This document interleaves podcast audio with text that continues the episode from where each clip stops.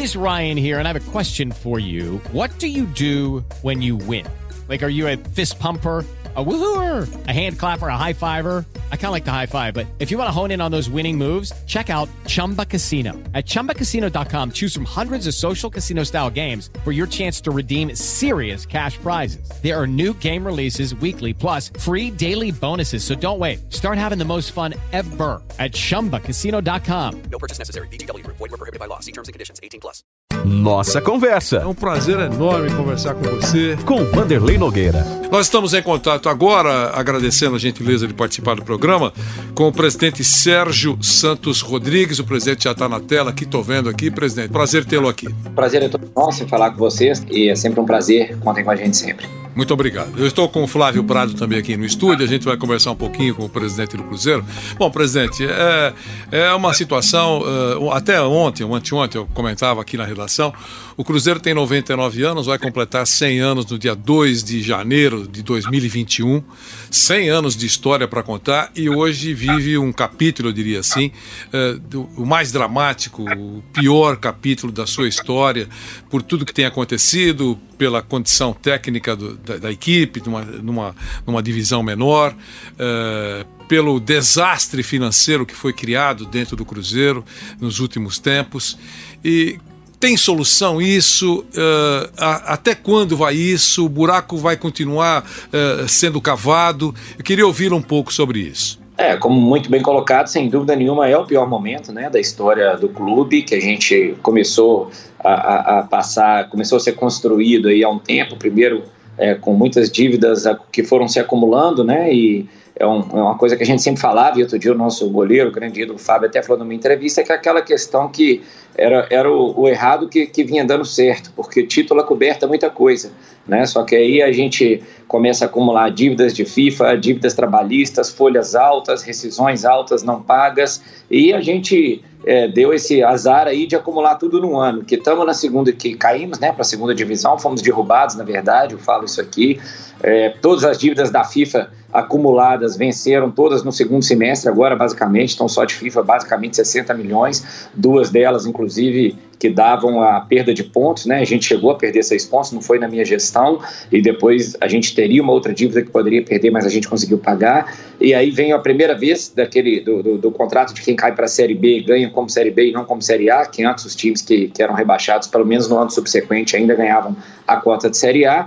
Então a gente acumulou com isso tudo né, hoje dificuldade de, de poder registrar com essas né, dívidas altas. Então, assim, é, é, a pandemia, obviamente, que é muito impactante, a gente não poder jogar é, com a nossa torcida, embora desde que a gente tenha entrado no Cruzeiro, a gente conseguiu fechar é, relevantes patrocínios ainda na pandemia, né? Então, isso foi importante para poder colocar o nosso projeto de gestão e profissionalismo em prática, mas sem dúvida nenhuma é, é muito complicada a situação, mas que o Cruzeiro tem uma marca, uma torcida muito grande, tem patrimônio imobiliário grande, tem muitos ativos com, com jogadores jovens, que o Cruzeiro sempre foi tradicionalmente um clube revelador, e hoje a gente tem na nossa equipe aí, salvo engano, da Série B, é o time que tem mais minutagem com jogadores sub-23 e sub-20, né, também. Temos jogador de seleção na é, seleção de base que estão no, no, nosso elenco hoje.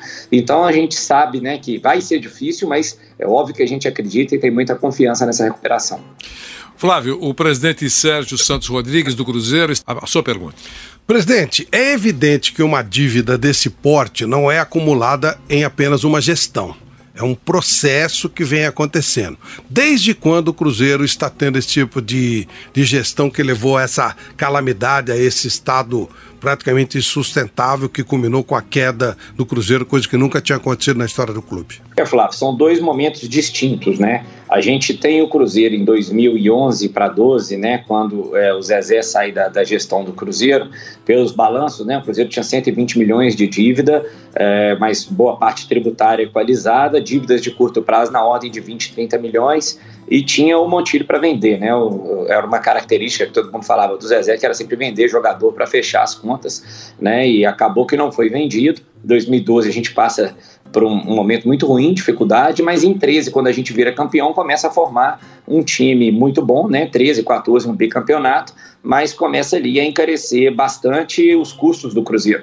Tanto que 2017, né, quando terminam seis anos de mandato do presidente Ivan, com dois, dois títulos de brasileiro e um de Copa do Brasil, mas ali o balanço já apontava 480 milhões de dívida, né? Quadruplica, a dívida quadruplicou basicamente. Eu fui candidato a presidente em 2017, eu já falava sobre isso antes, dos graves problemas de gestão que o Cruzeiro tinha.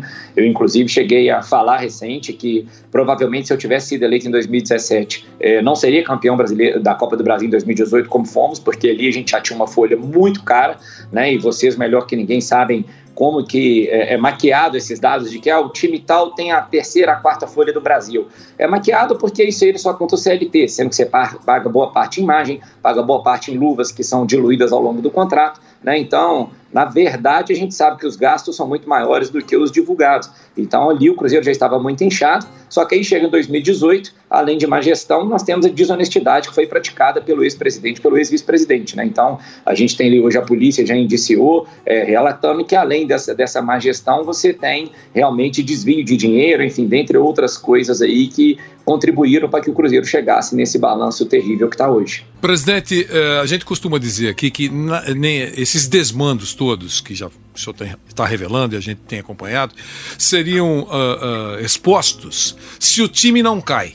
Se consegue um pontinho lá para dar uma enganada e se segurar, os desmandos con continuariam maquiados, usando a sua palavra, ou acobertados. O que é que o senhor pode falar sobre isso? Eu concordo com você, porque infelizmente é isso que a gente fala. O resultado de campo ele, ele, ele engana muito. Né? Então, é o, é o errado dando certo. É isso que quando ganha título, tá tudo bem.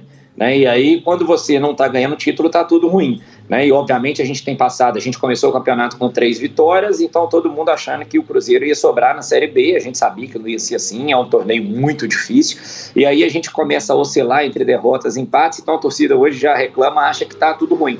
Só que, na verdade, eu falei, a gente pagou quase 40 milhões de dívidas aí em quatro meses de gestão. Então, a gente tem que combinar conserto de erro do passado, viver o presente e planejar o futuro é muito complicado. Né? Pegamos já com folhas atrasadas também, então, na nossa gestão, a gente colocou esses salários em dia, enfim, é, é, é muito complicado isso tudo e, é o problema do Brasil. Né? Eu estava vendo uma entrevista do, do Flávio Augusto, do, do, Orlando City, falando: o grande problema é que muitas vezes aqui o futebol não é tratado como negócio, como deveria ser, e sim como política.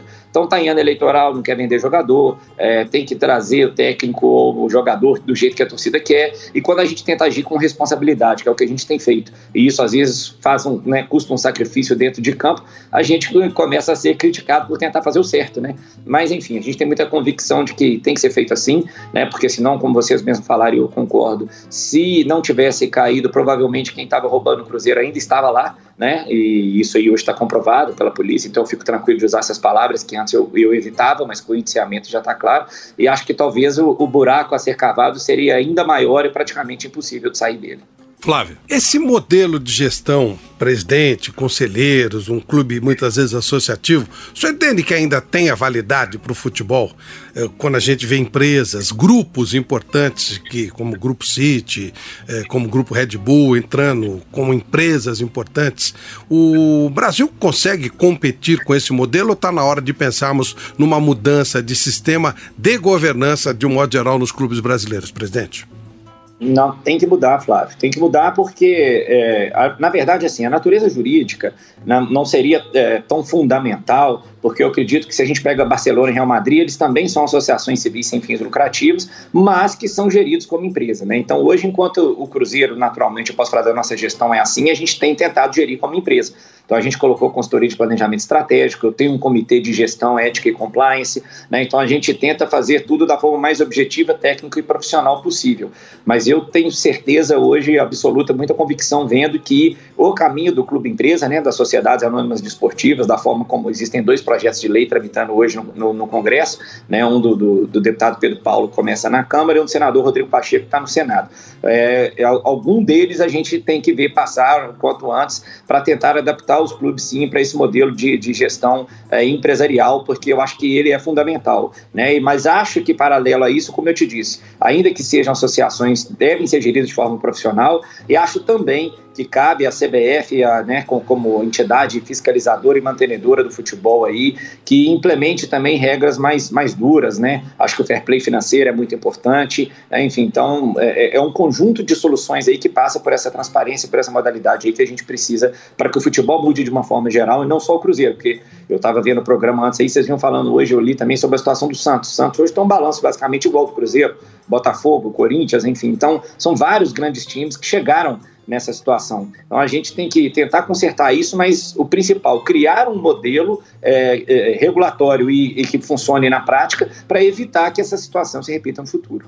Presidente, fala, só, Flávio. Não, só uma coisinha, presidente. O seu rival aí, o principal rival do Cruzeiro, tá nadando em dinheiro, tá com um técnico internacional, tá contratando gente. Que, como é que o senhor tá vendo toda essa ação do hoje líder do Campeonato Brasileiro? Ah, Flávio, eu costumo dizer aqui que eu faço gestão pensando no Cruzeiro, né? Eu não posso fazer gestão pensando em outros clubes, mas o modelo realmente é esse que você falou, né? O que a gente vê, o Atlético tem um, dois grandes patrocinadores que é, injetam dinheiro no clube para fazer contratação, mas que também tem um balanço tão, tão ruim quanto de todos esses outros clubes que a gente falou, e vai desse modelo de, de buscar ser campeão a qualquer preço. Então, é, eu acho que isso é opção de cada um. O presidente do Atlético, Sérgio, é muito amigo meu, advogado como eu, né? Então, assim, eu não me sinto apto a criticar ou elogiar, acho que é opção de cada um. Né? A gente não, não, não, não caminha desta forma. Eu sempre falo: se eu tivesse alguém para aportar tanto dinheiro no Cruzeiro, eu faria é, para equalizar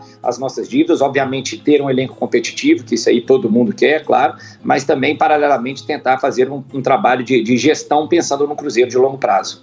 Presidente, uh, duas perguntas. A primeira, até quando vai a sua gestão? É importante. E como é que o senhor está sendo visto pela torcida?